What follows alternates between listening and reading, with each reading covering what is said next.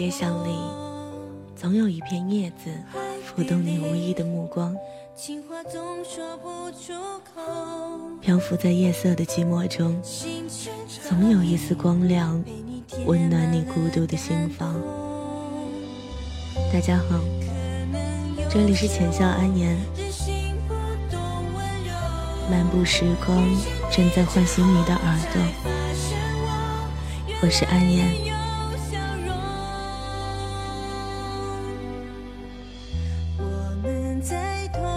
今天分享一个故事叫做《我爱了二十四年的姑娘，今天要嫁人了》。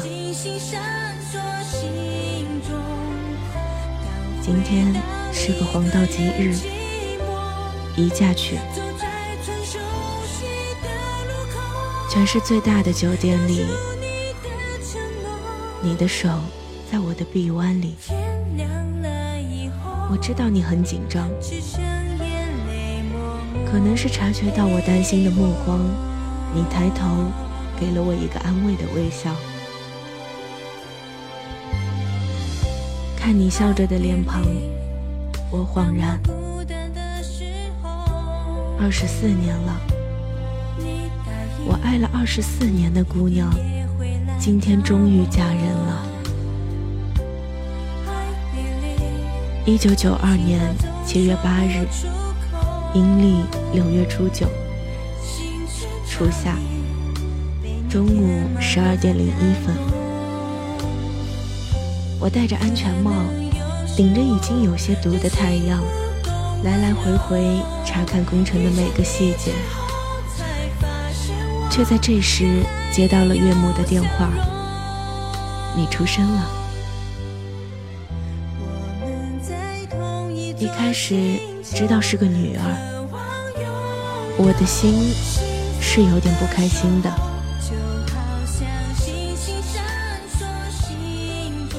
但是第二天赶回老家，在昏暗的医院走廊里，岳母把那么小的你抱给我看，我的心一下子软了，化成了一滩水。你那么小，眼睛还闭着，安稳地睡在岳母的臂弯里。我看着眉眼里都是我的影子的你，感到很神奇，什么话也说不出来。我是爸爸了，从现在开始我是爸爸了。我有了自己的女儿，她那么可爱，像天使一般。我小心翼翼地把你抱给妻子看，依旧很虚弱的妻子闪动着泪光，却还体贴地跟我说：“对不起，是个女孩子。”我拉着妻子的手说：“女孩子好，我喜欢女孩子。你看，这是我们的女儿，她的眉眼像我，她的小嘴巴像你，多可爱。”妻子看着襁褓中的你，再看着欣喜若狂的我，露出了满足的笑容。我也有着从未有过的满足感。这时你醒了，你好奇地看着我，大眼珠子滴溜溜地转。我也看着你，看着你好奇地盯着我，我朝你做了个鬼脸。你笑了，眉眼弯弯，嘴角弯弯。我拉着妻子的手，惊奇地说：“你看，他笑了。”妻子也疼爱地看着你，然后说：“给取个名字吧，叫婷婷吧。”我不假思索地说：“我的女儿这么可爱，长大后必然亭亭玉立。”婷婷，婷婷，婷婷，婷婷，我抱着你，一遍遍地叫着你的名字。不知道是不是你也知道你有个这么好听的名字？襁褓中的你又笑了，小小的酒窝若隐若现，我开心极了。也许不知道，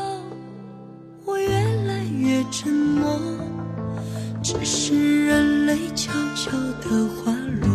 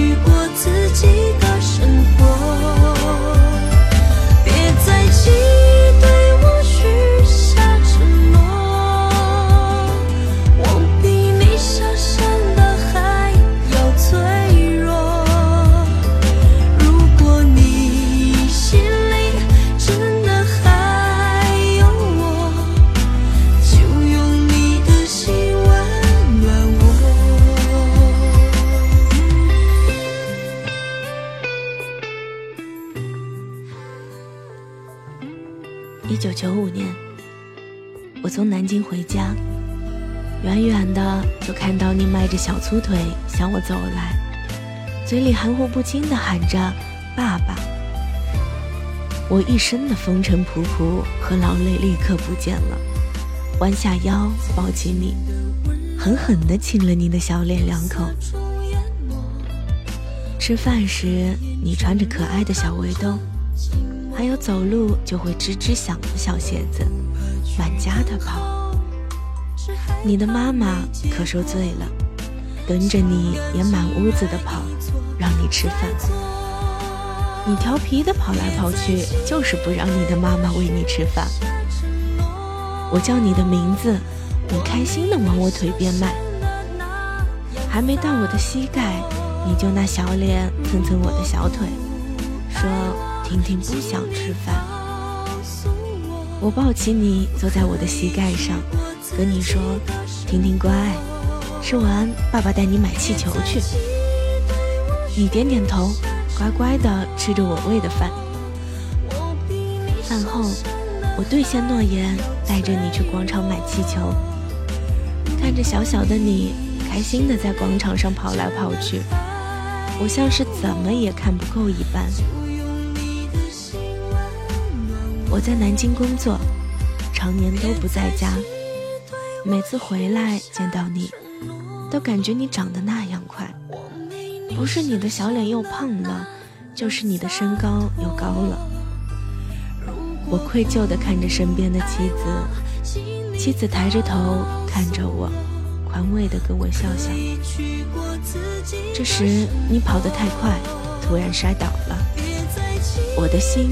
猛地一揪，妻子抬腿想去抱你起来，我拉住了妻子，示意她别动。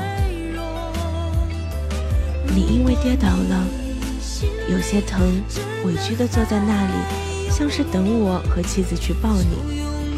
可是你并没有像期盼中那样等到我们的怀抱，你瘪瘪嘴，像是要哭出来。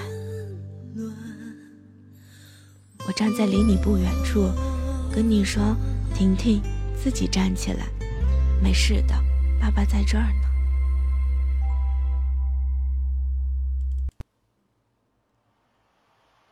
你听到我这样说，皱了皱眉头，似乎在想为什么我没去抱你。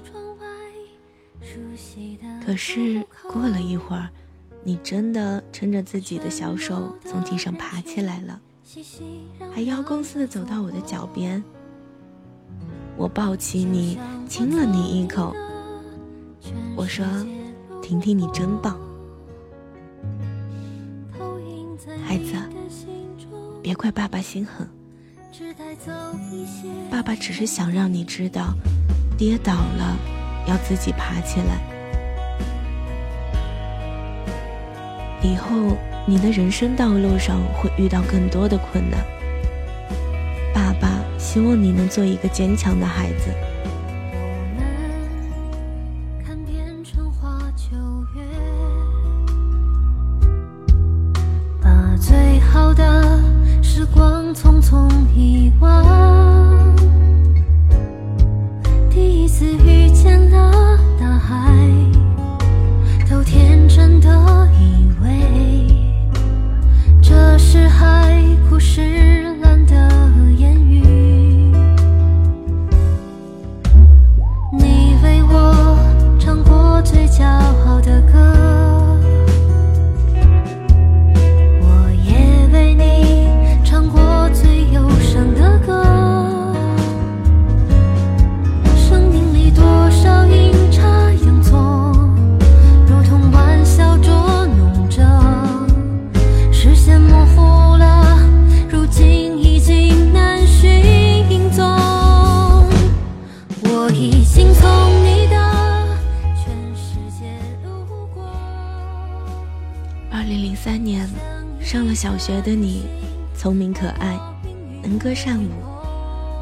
老师的喜欢，学习成绩不错，还是学校的大队长。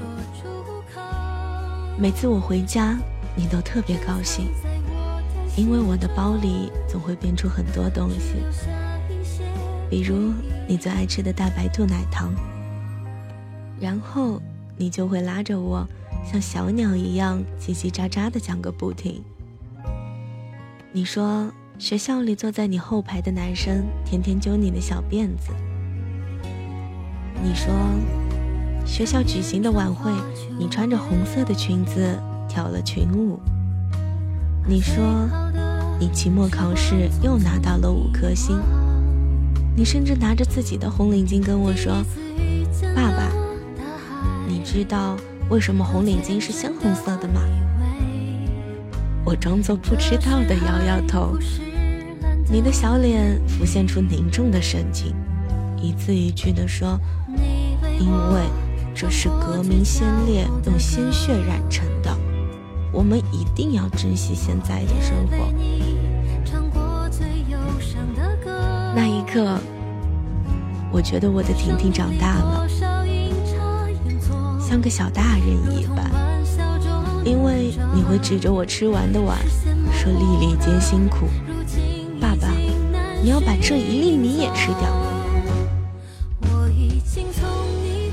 因为你会找小凳子颠着你，把妻子没关好的水龙头关关紧，还批评妻子说水是生命之源。我们哭笑不得，却又为你的长大而高兴。发自内心的高兴。我们的婷婷是个懂事的孩子。转眼间，小学毕业的你，因为期末考试的成绩不理想，读不上市里的重点初中，望女成凤的妻子很不开心，带着你去参加了其他学校的校考，成绩都不是很满意。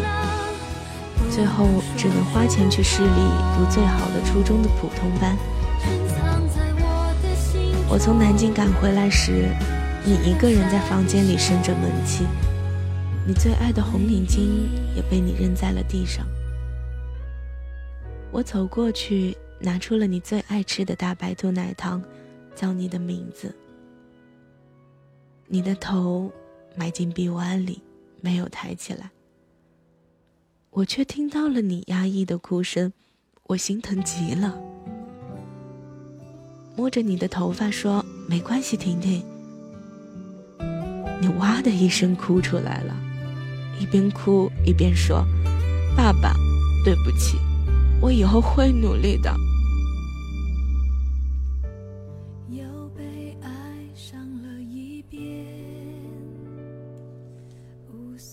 二零零五年。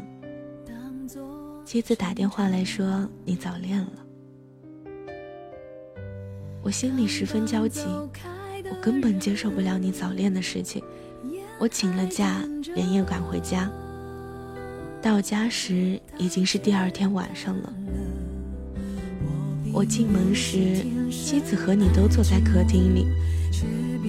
妻子的表情很生气，你却一脸倔强的不说话。前面是你的日记本。原来，妻子在你书包里发现了你的日记本。还看了你写的日记，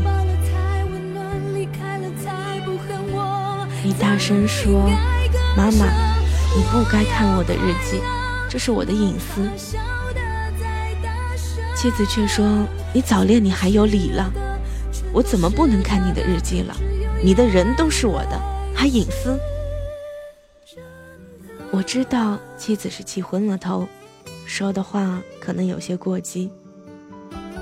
还没来得及说话，你哼了一声，拿起面前的日记本就跑出了门。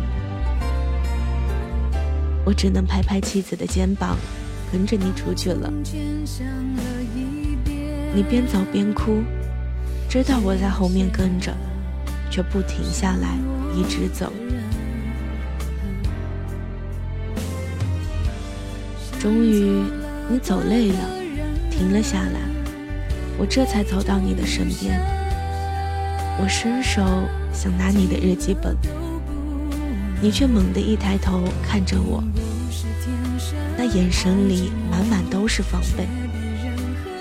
我的心一痛，却笑着说：“别紧张，爸爸不看。”你怀疑的看着我，却还是松开了手。我的心一松。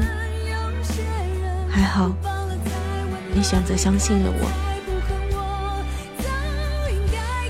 我们在离家不远的肯德基坐了下来，我点了你最爱吃的汉堡包，你却还是不开心。我不说话，想听你说。你沉默了很久，似乎在纠结到底要不要告诉我。终于，你开口了。爸爸，我没有早恋，我只是喜欢上了一个男孩子。我在日记本里写的我的喜欢，我并没有早恋。妈妈看了我的日记，我很生气。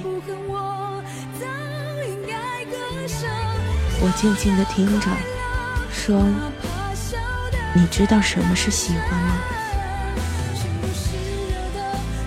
你顿住。疑问地看着我，然后低下头思考我的问题。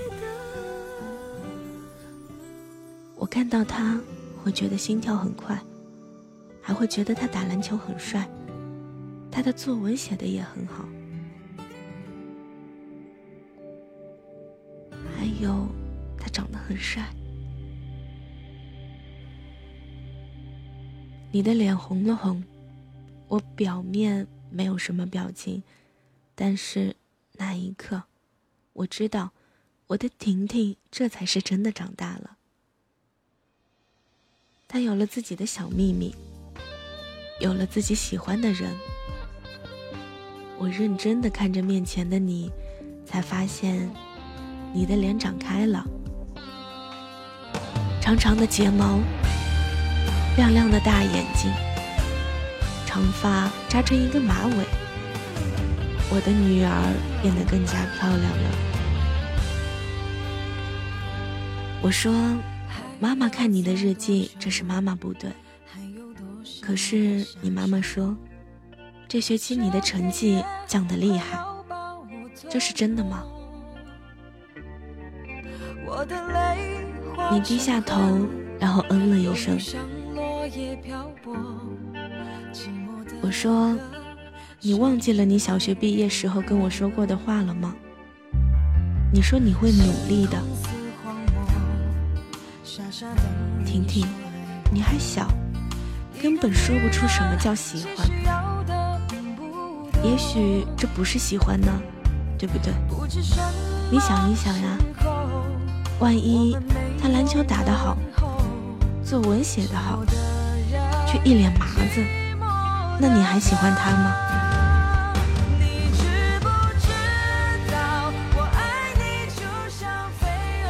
你惊恐地看着我，我继续说：“爸爸并不反对你喜欢的那个男孩子，就像你说的，他那么优秀，当然会吸引你的目光。能被我女儿喜欢的男孩子，肯定不会差的。可是，人在每个年纪都有自己该做的事，就像你现在，该做的是好好学习，而我。”该做的是赚钱养家，你别忘记你跟我说过的话，好吗？你沉默不语，更像是听懂了些什么。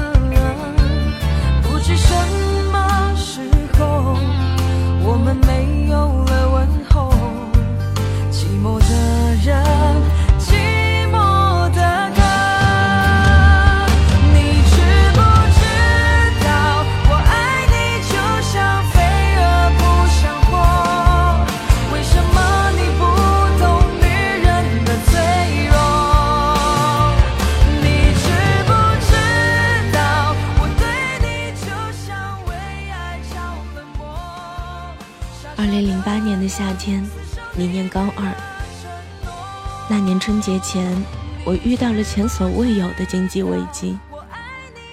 那时的我已经到了上海工作，开了一家自己的公司，却在2008年一项很大的工程快完工时，工程的负责人携款潜逃了。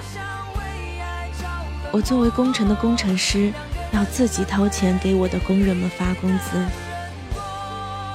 不能因为负责人不见了，我就辜负这一年来跟着我的工人们那些辛苦的付出。更何况，他们还等着这一年的工资回家过年。我跟所有的亲戚朋友借钱，凑足了工人的工资，然后带着一身疲惫和落魄到了家里。妻子含泪不说话。你像是受惊的小白兔一样看着我苦闷的脸，我甚至还对着你发了一通莫名其妙的脾气。发完脾气后，我就后悔了。你没有做错，是我自己没用。我恨自己的无能。你小心的推开门，我躺在床上。丝毫不知道你进来了。你走到我面前时，我才感觉到你，可我想闪躲，却已经来不及了，只能闭上眼不说话。我感觉到你趴在我的床前，你温暖的手擦拭着我的眼泪，我的眼皮在颤抖，我竟然让你看到了。他的爸爸，他无能的爸爸在哭泣。你温柔地说：“爸爸，没事的，一切都会好的。”我的肩膀在颤抖，我的眼泪控制不住。可你只是一遍遍帮我擦眼泪，一遍遍说：“没事，会好的。”我的女儿，你或许根本不知道，在我最无助的时候，你的安慰是我最大的力量。几天后的饭桌上，你说，今年你不要新衣服过年了，去年的新衣服没穿几次，还可以再穿。我的鼻子一酸，女儿，相信爸爸。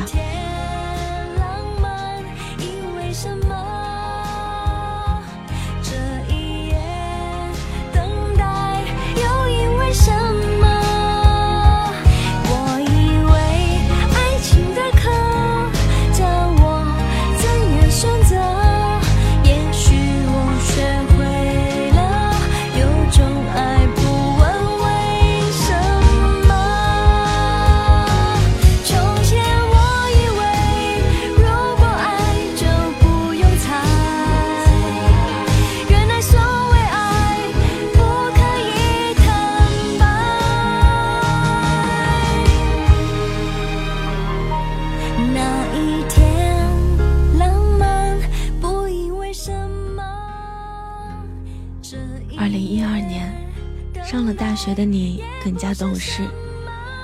你在周末会找家教兼职，跟我说：“爸爸，我可以自己赚钱了。”你生日的那个夜晚，你打电话跟我说：“爸爸，我喜欢上了一个男孩子，这次真的是喜欢。就算他满脸麻子，我还是喜欢。”你在电话那头咯咯的笑。我心里竟然是说不出的感觉，我竟然开始嫉妒你口中的那个男孩子，因为你会在那个男孩子打完球的时候给他递一瓶水，你会在冬天给他织一条围巾，你会在电话里高兴的跟我说那个孩子的点点滴滴，可你却一直没有说那个男孩子不喜欢你。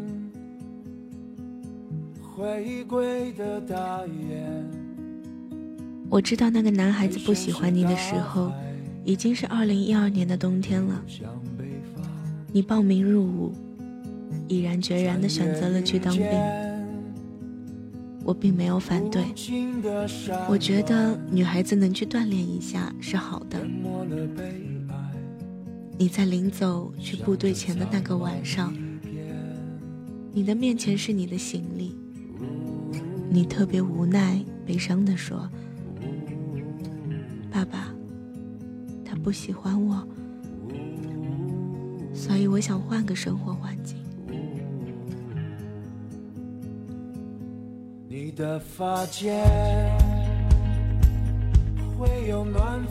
那一刻，你的无助、你的悲伤、你的痛苦，我都深切的感受到了。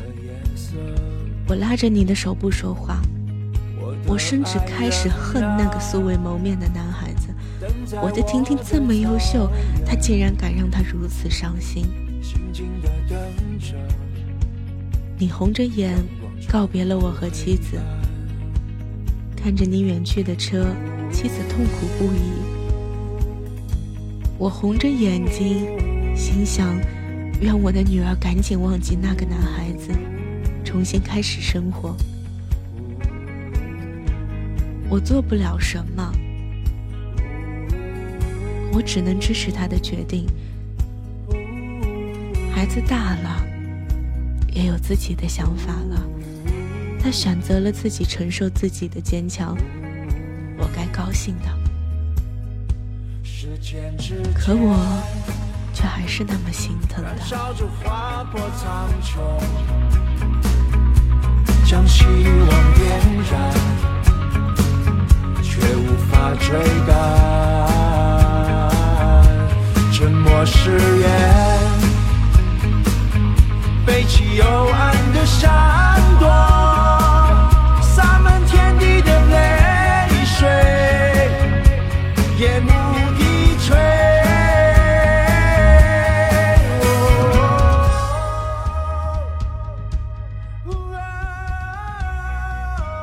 四年，已经退伍的你继续回到了学校念书。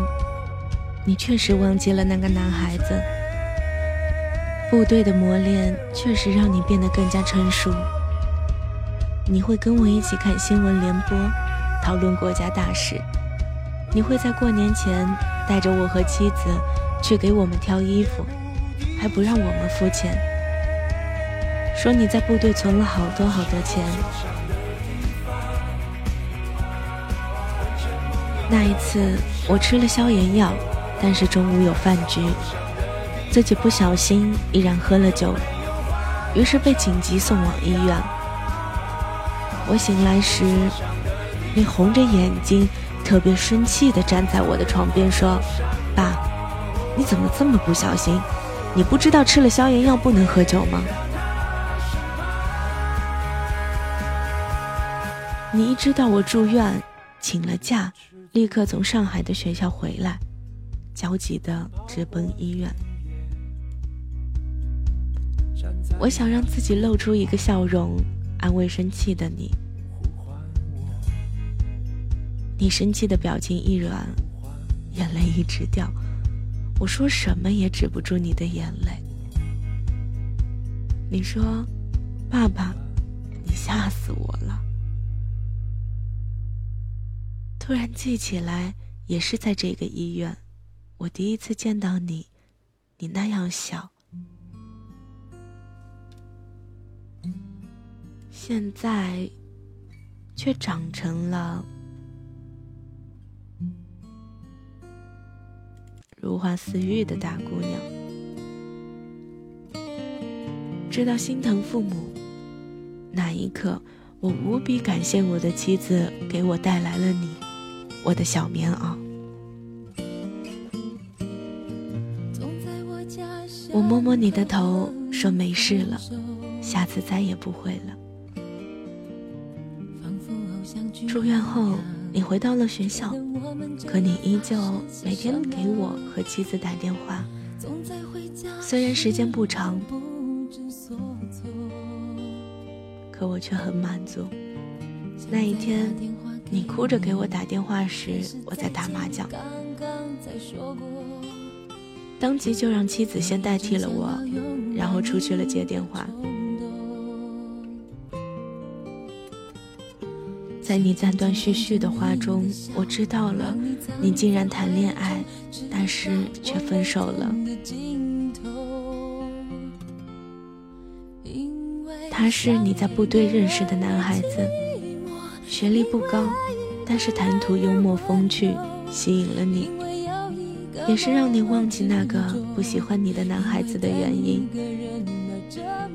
你们在退伍后就开始谈恋爱了。你不敢告诉我，因为你知道我肯定不喜欢他，因为他的家庭条件不是很好，学历也不如你，甚至连一份正儿八经的工作也没有。我皱了皱眉，我确实不喜欢这个男孩子。我的女儿如此优秀，怎么会喜欢上这样的男孩子呢？我等你哭完了，我说：“那你为什么分手？”你突然不哭了，抽泣着说：“他劈腿了。”我的脑子一瞬间竟然有些没有反应过来。我说：“劈腿什么意思？”你愣了几秒钟，突然笑了起来。我更加愣住了，问：“怎么了？”你说：“就是他出轨了。”我有些尴尬，好吧，我是真的跟不上年轻人的思维了。但是我也快的说，这种男人不要也罢。你沉默，我隔了好久才听到你的声音，爸爸。可是我就是爱他，我甚至都想到我会嫁给他，我会不顾你们的反对嫁给他。爱，你竟然说出了爱，我的心很疼。我的女儿，我从小宠爱的女儿，他也开始爱别人了。可是他经历着世界上最卑劣的事情——劈腿，也经历着世界上最痛苦的事：他爱的人不爱他了。混蛋！我在心里面咒骂了那个劈腿的男人无数次，我甚至恶毒的诅咒他，那个男人永远找不到老婆。从那以后，你再也没有谈恋爱。无论是家门口有拿着玫瑰花的男人等着你，还是七大姑八大姨介绍给你的对象，你再也没有接受任何一个人。我知道。你被那个混蛋伤透了心。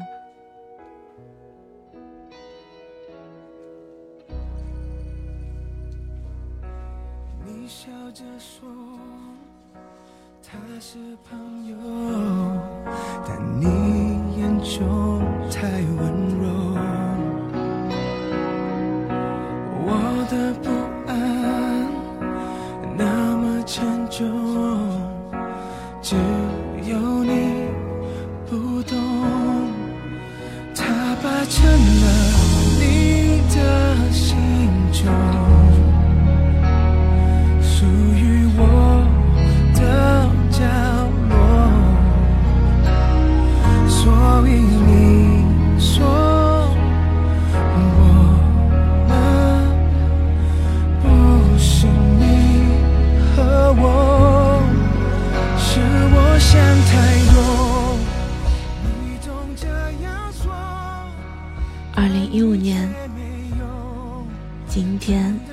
是个黄道吉日，宜嫁娶。全市最大的酒店里，你的手在我的臂弯里。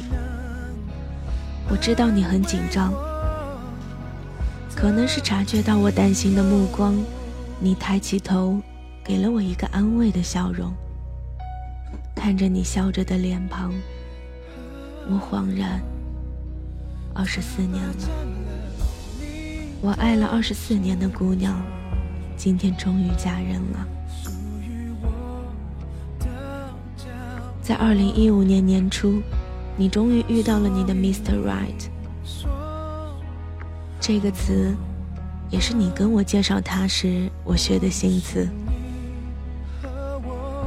他是大你一届的学长，在图书馆遇到你，每天在图书馆等你，给你站好位置，跟你一起准备考研，还为了你要跟你考同一所学校。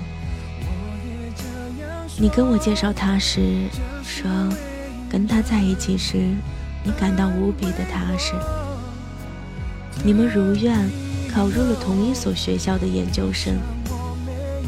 我们两家的父母也见了面，定下了你们的婚事。他的父母和蔼可亲，看着你的目光，像是看着他们的亲生女儿。他的妈妈拉着妻子的手说：“他们一直希望有个女儿，他们一定会好好对你。”我和妻子相视而笑。这样的父母一定不会委屈我们的宝贝你穿着洁白的婚纱，跟我一起走向他，到了他的面前。我把你的手递给他，你却抓紧了我的手不松开。那一瞬间，你的眼泪掉在我的手上，那么灼热，烫进了我的心里。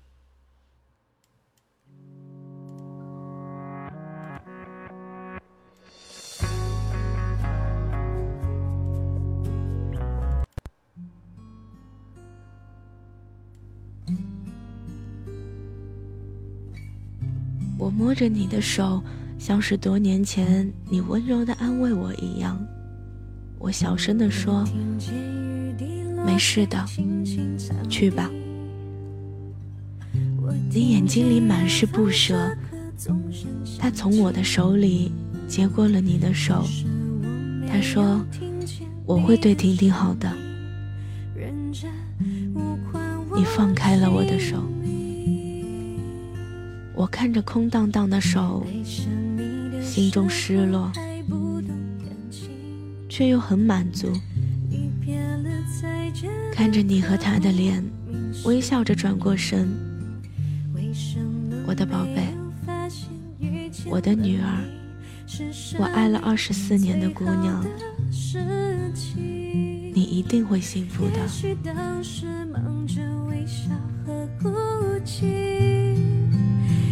是追逐天空中的流星，人理所当然的忘记，是谁风里雨里一直默默守护在原地。原来你是我最想留住的幸运，原来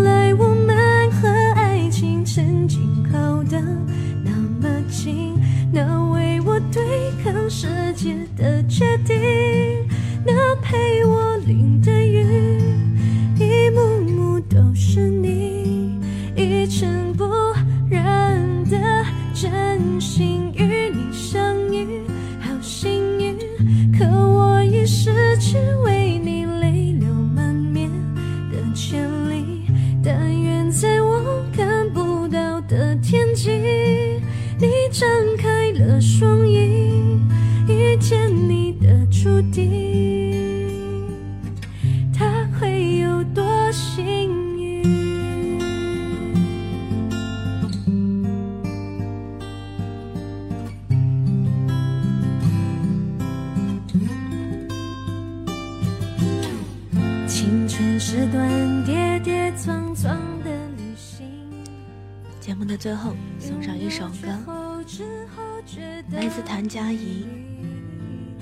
幸运》。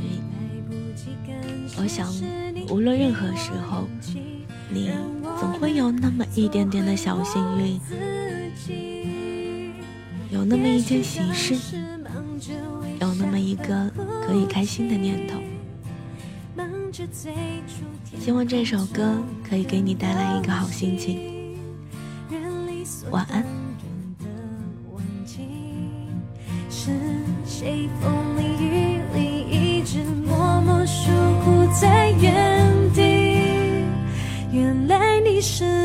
最想留住的幸运。原